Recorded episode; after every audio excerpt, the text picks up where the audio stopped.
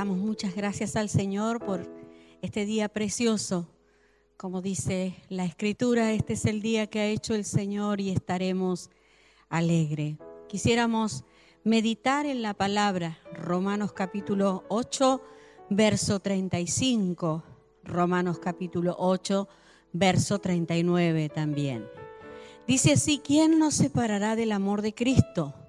Tribulación o angustia o persecución o hambre o desnudez o peligro o espada.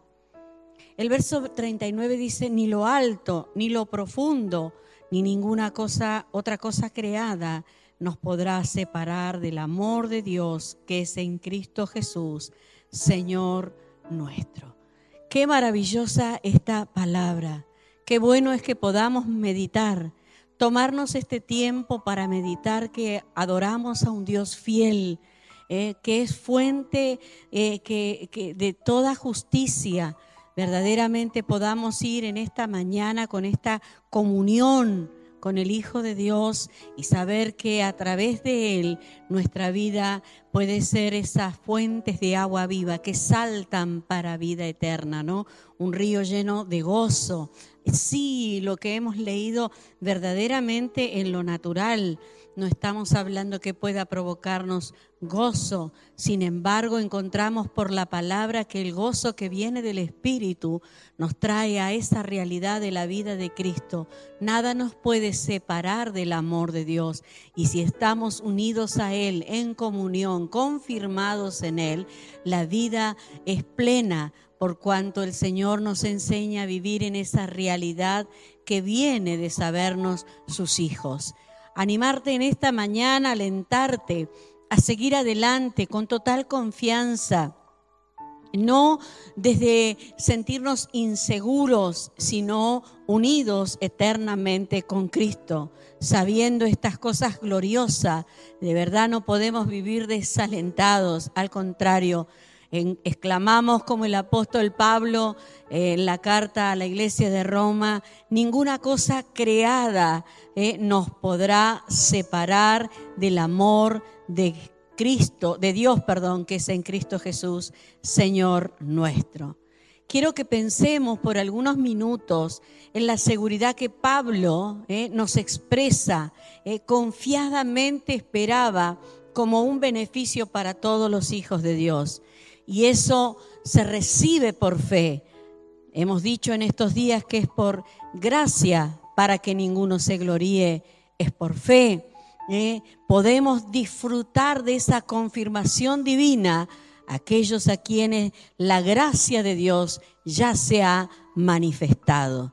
Por eso también abrimos esta palabra para aquellos que todavía no han tenido un encuentro real con Cristo, para que puedan ser confirmados. Y esa confirmación la trae el Espíritu Santo. Y esa confirmación del Espíritu Santo trae fe, fortaleza, confirma verdaderamente que no estás batallando solo la batalla, que no estás peleando cada día las circunstancias, las realidades que te tocan vivir, sino que como está escrito, peleamos la buena batalla de la fe, sabiendo y entendiendo que en Cristo nos ha sido dado por su gracia el sentarnos en lugares celestiales. Y por eso es que pensamos y meditamos en esta mañana que el mismo Espíritu que enciende la llama del amor divino en nosotros es quien la preserva y quien la hace crecer eh, va de, aumentando de gloria en gloria. Dice que es como la luz de la aurora eh, que va creciendo, va manifestando cada vez su luz. Todo lo que nos hace saber con sus primeras enseñanzas el Espíritu Santo continúa en nuestras vidas con más claridad, más certeza, más iluminación y enseñanza. ¿Para qué? ¿Por qué necesitamos y precisamos estar unidos en comunión al cuerpo, a la iglesia, la iglesia que manifiesta y testifica a esta generación lo que Dios ha hecho y lo que es. De hecho, este pasaje que hemos leído en Romanos capítulo 8 nos habla acerca de que somos más que vencedores por medio de aquel que nos amó. ¿Y por qué es preciso que yo siga creciendo en esa gracia? porque Él nos va revelando con más iluminación, con más enseñanza, para afirmarnos, para confirmarnos en la verdad presente que es Cristo.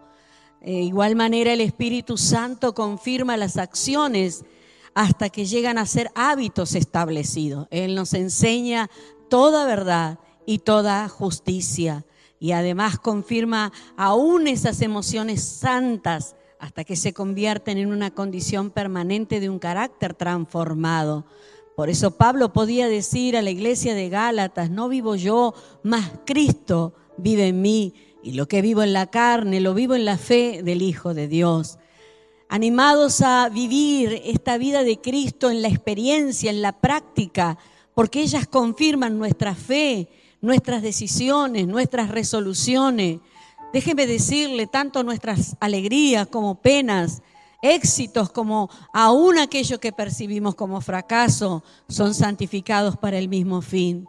Así como el árbol recibe ayuda tanto de la lluvia como del viento recio para echar fuertes raíces, así tu vida y mi vida recibe esa instrucción y es a través de oír la palabra del Señor es a través de ser enseñado a través de la palabra que es Cristo mismo. Y eso aumenta el saber, acumula eh, mucho en nosotros la seguridad de perseverar en el camino que es Cristo mismo. El corazón recibe consuelo y por lo tanto se aferra más y más a la verdad que recibe de parte de Jesucristo, que es una verdad consoladora es maravilloso porque la vida te va llevando en ese crecimiento y se va afianzando, haciendo más firme, de tal manera eh, que cada día resulta más sólido y robusto hasta el fin por el poder del Espíritu Santo y la gracia de Dios. La pregunta que pudiéramos hacernos en esta mañana, ¿esperas confiadamente en Cristo o en tus capacidades? Tus acciones han sido confirmadas hasta que llegan a ser hábitos establecidos por el Espíritu Santo. Son tus emociones confirmadas hasta convertirse en una condición permanente de un carácter transformado. Que el Señor con su gracia nos asista y nos ayude porque es maravilloso entender que no es por nuestras capacidades, no es por nuestra, eh, eh, eh, nuestro entendimiento, conocimiento intelectual, sino por gracia por esa gracia que viene por la fe y que en esta mañana hablamos con certeza y sabiendo que su Espíritu Santo confirma ese carácter transformado dentro de tu vida. Porque es tiempo, déjeme decirle, es tiempo que como iglesia podamos manifestar, evidenciar ese proceso que está siendo dado en nuestras vidas, porque como hijos de Dios ese proceso se llama madurez. Por eso en esta hora yo oro para que como Pablo oró, se abran los ojos del entendimiento y, las verdades que, podemos impartir y conocer se comiencen a vivir como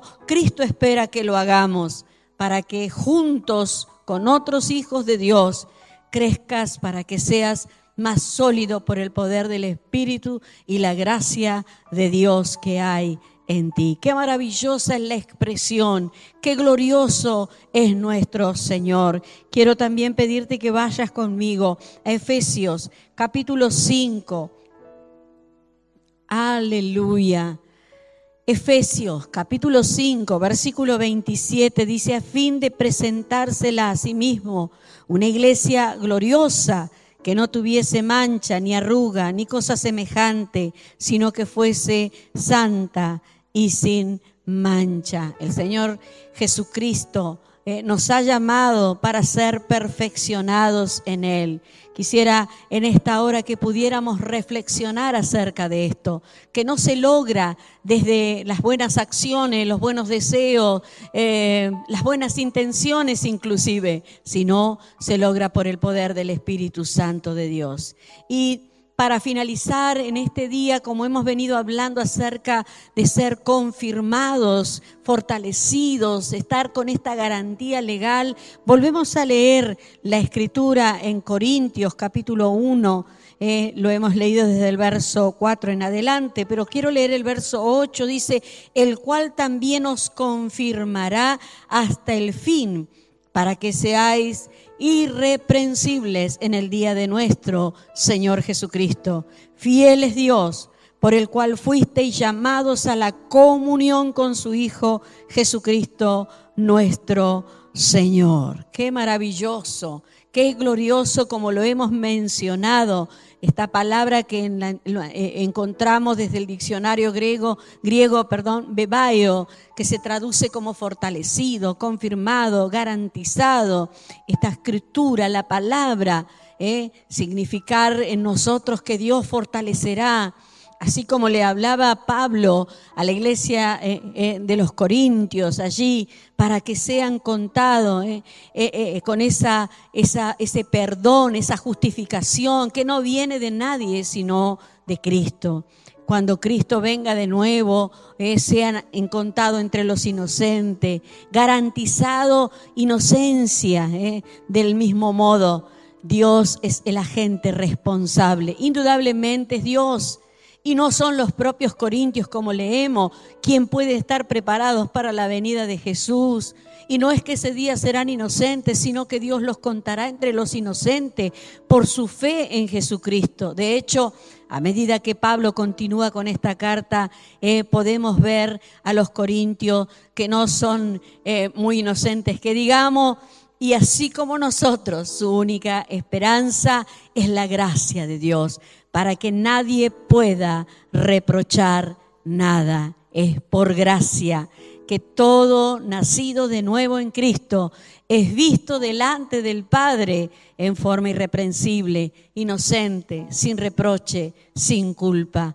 Por eso queremos orar por vos en esta hora. Y si todavía no has dado tu vida a Cristo, puedas repetir esta oración, recibir la vida de Cristo, sí, desde esa fe genuina que es creer creer, porque al que cree todo le es posible. Puedas decir en esta hora, Padre, en el nombre de tu Hijo Jesucristo, me reconozco pecador, reconozco mis limitaciones, reconozco que no puedo con mis acciones ni con mi propia sabiduría, pero te pido ayuda y entrego mi vida en tus manos.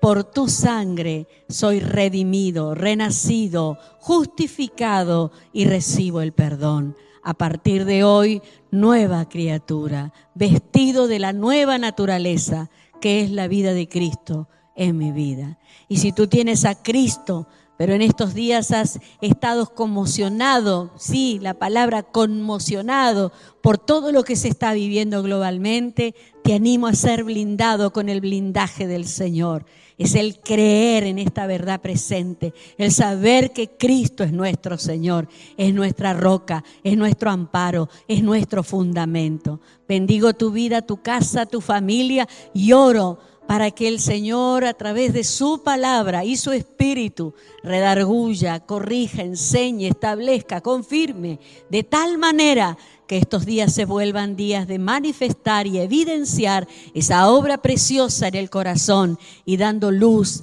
a los que te rodean. Bendecido seas, te animamos a seguirte conectando todos los días. El Señor los continúe bendiciendo grandemente.